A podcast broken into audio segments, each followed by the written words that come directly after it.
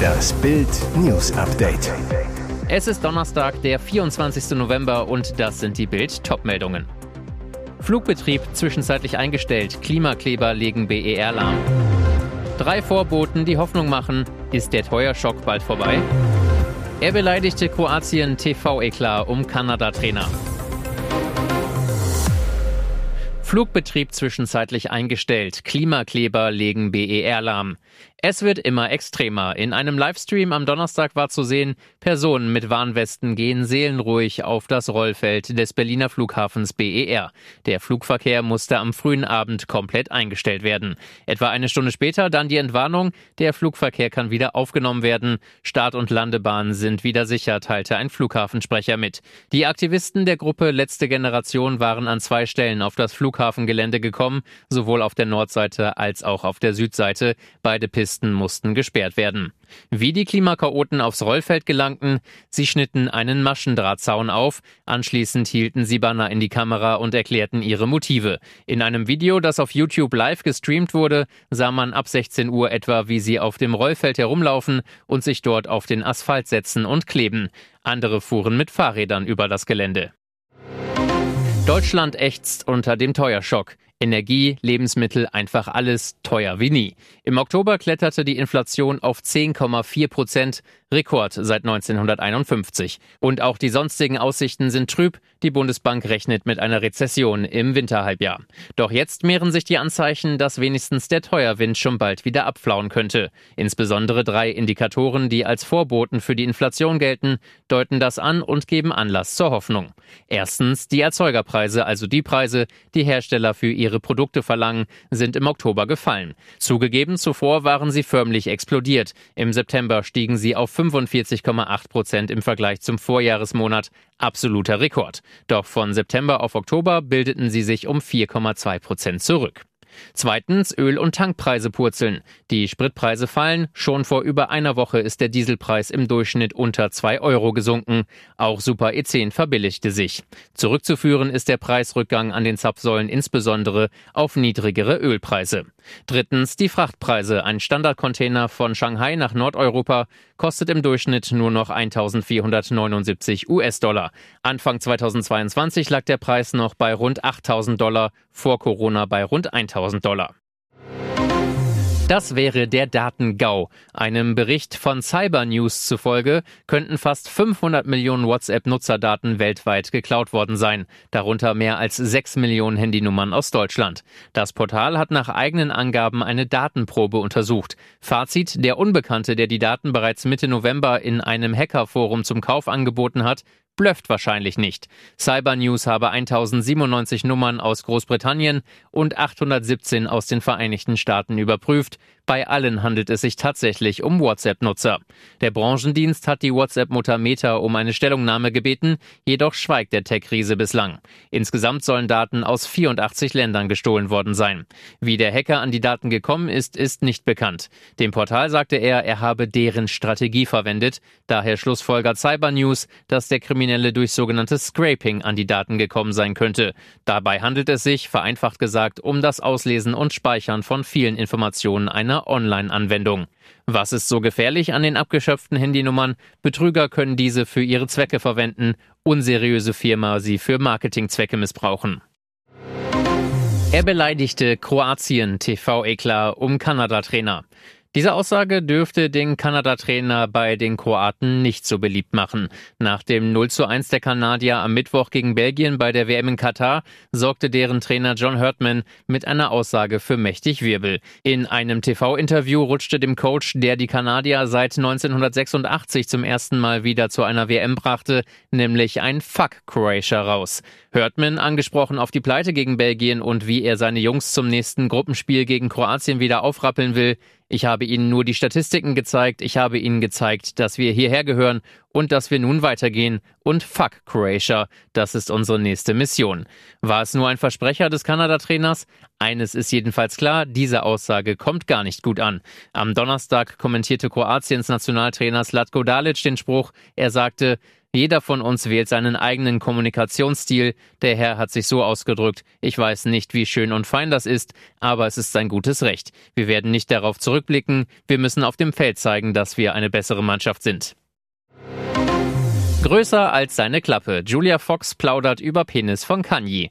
Julia Fox wurde Anfang des Jahres als die neue von Kanye West bekannt, als sich der Rapper gerade von Ex-Frau Kim Kardashian schieden ließ. Mehr als eine kurze Affäre wurde es aber nicht mit Julia, die Beziehung hielt nur wenige Wochen. Vor wenigen Tagen rechnete die Ex-Domina mit dem Skandalmusiker ab. Auf TikTok sagte sie, sie sei wahnsinnig gewesen, Kanye zu daten. In der US-Talksendung Scythe auf dem Kanal Showtime plauderte Kanyes Ex munter weiter und geht dabei sehr ins Detail.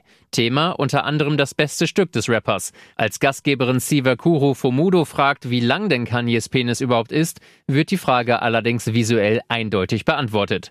Um die Länge von Kanyes Penis zu demonstrieren, nimmt die Gastgeberin ihre Hände zur Hilfe, breitet sie immer weiter aus. Als sie die Hände wieder schließt, sagt Julia schließlich bei einer bestimmten Länge Stopp, ja, genau so. Auch wenn keine genaue Zentimeterangabe genannt und das Bild sogar zensiert wird, wird offensichtlich, klein ist anders. Und jetzt weitere wichtige Meldungen des Tages vom Bild Newsdesk.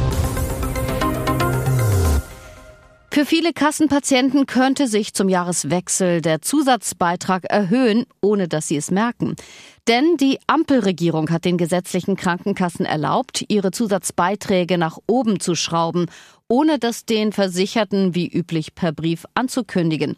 Diese Ausnahme gilt für das erste Halbjahr 2023. Die Kassen sollen auf andere geeignete Weise über die Erhöhung und das damit verbundene Kündigungsrecht informieren, zum Beispiel auf ihrer Internetseite. Problem? Wer von der Preisanpassung nicht rechtzeitig erfährt, der könnte die Kündigungsfrist verpassen, um direkt zu einer günstigeren Kasse zu wechseln. Dann gelten wieder die normalen Fristen. Sabine Wolter von der Verbraucherzentrale NRW rät, ab der zweiten Dezemberwoche lohnt es sich für gesetzlich Versicherte einfach mal auf die Website ihrer Krankenkasse zu gucken. Der durchschnittliche rechnerische Anstieg soll laut Bundesgesundheitsministerium 0,3 Prozentpunkte betragen. Davon zahlen Arbeitnehmer und Arbeitgeber je die Hälfte. Bedeutet, bei einem Bruttoeinkommen von 3000 Euro wären das 4,50 Euro im Monat bzw. 54 Euro im Jahr zusätzlich. Ihr hört das Bild News Update mit weiteren Meldungen des Tages. Er kritisiert Abwehrflick und das System. ARD-Experte Kedira rechnet mit DFB-Verlierern ab. Die deutsche 1 zu 2 Pleite gegen Japan hat einige Spuren hinterlassen. Vor allem ARD-Experte Sammy Kedira hatte um 22.30 Uhr noch richtig den Kaffee auf. Mehr als fünf Stunden nach Spielende poltert er los. Der Weltmeister von 2014 schießt gegen die Verteidigung, Bundestrainer Hansi Flick und das System. Kedira über die wackelige Verteidigung. Wir reden von einer Verteidigung, bei der nur Antonio Rüdiger WM-Form hatte. Schlotterbeck hatte immer wieder Ballverluste drin. Das hätte echt gefährlich werden können, wenn Toni nicht gerettet und hellwach gewesen wäre.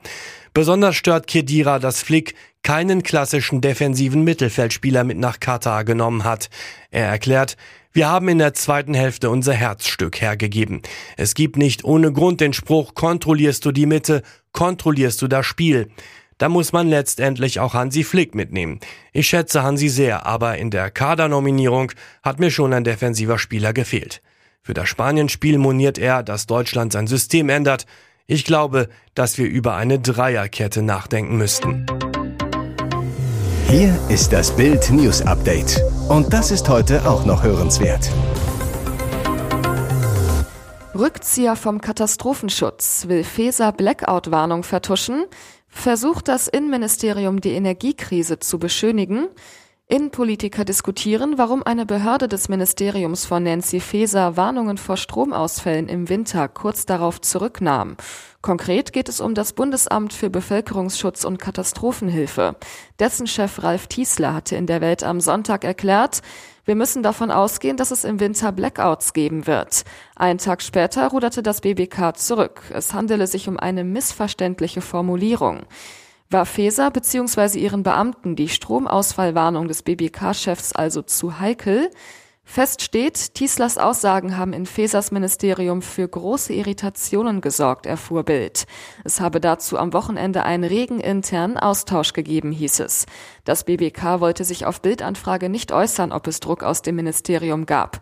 Stattdessen teilte ein Sprecher mit, ein großflächiger Stromausfall ist in Deutschland äußerst unwahrscheinlich und zu internen Abstimmungsprozessen keine Auskünfte. Scharfe Kritik von der Opposition. CDU-Innenpolitiker Alexander Trom sagte zu Bild, es sei nicht zu glauben, dass Tiesler fahrlässig falsche Warnungen vor Blackouts verbreite. Offensichtlich musste er bei seinen Aussagen zurückrudern. Niemand weiß, welche der Aussagen nun stimmt. Ihr hört das Bild News Update. Sternekoch Winkler hinterlässt Millionenerbe. Kurz nach dem Tod räumte die Witwe das Girokonto leer. Bei der Trauerfeier weinten drei Frauen um ihn, nur Witwe Daniela nicht. Ohne erkennbare Emotionen warf sie später eine Blume in sein Grab. Von ihr wollte sich der Koch scheiden lassen. Nach Bildinfos gehört sie nicht zu den Erben seines Millionenvermögens. Winklers Generalbevollmächtigte Marianne Lauber sagt zu Bild, sie hatte einen Ehevertrag unterschrieben, in dem sie auch auf einen Pflichtteil verzichtete. Sonst hätte Heinz Winkler sie nicht geheiratet. Kurz vor seinem Tod habe sich der Starkoch um eine friedliche Trennung bemüht, um ein neues Leben mit Alicia anzufangen. Er war bereit, Daniela etwas zu geben. Sie wollte die Wohnung auf Mallorca, die Schenkungssteuer sowie Wohnrecht in der Aschauer Villa. Das war ihm zu viel, sagt Lauber. Die Familie von Heinz Winkler will keinen Kontakt mit seiner Witwe. Wir alle haben sie durchschaut. Sie hat ihn nie geliebt, wollte nur sein Geld, so Lauber weiter. Und sie sagt, Heinz Winkler starb am Freitag, den 28. Oktober. Bereits am Montagvormittag fuhr seine Witwe zur Raiffeisenbank Aschau.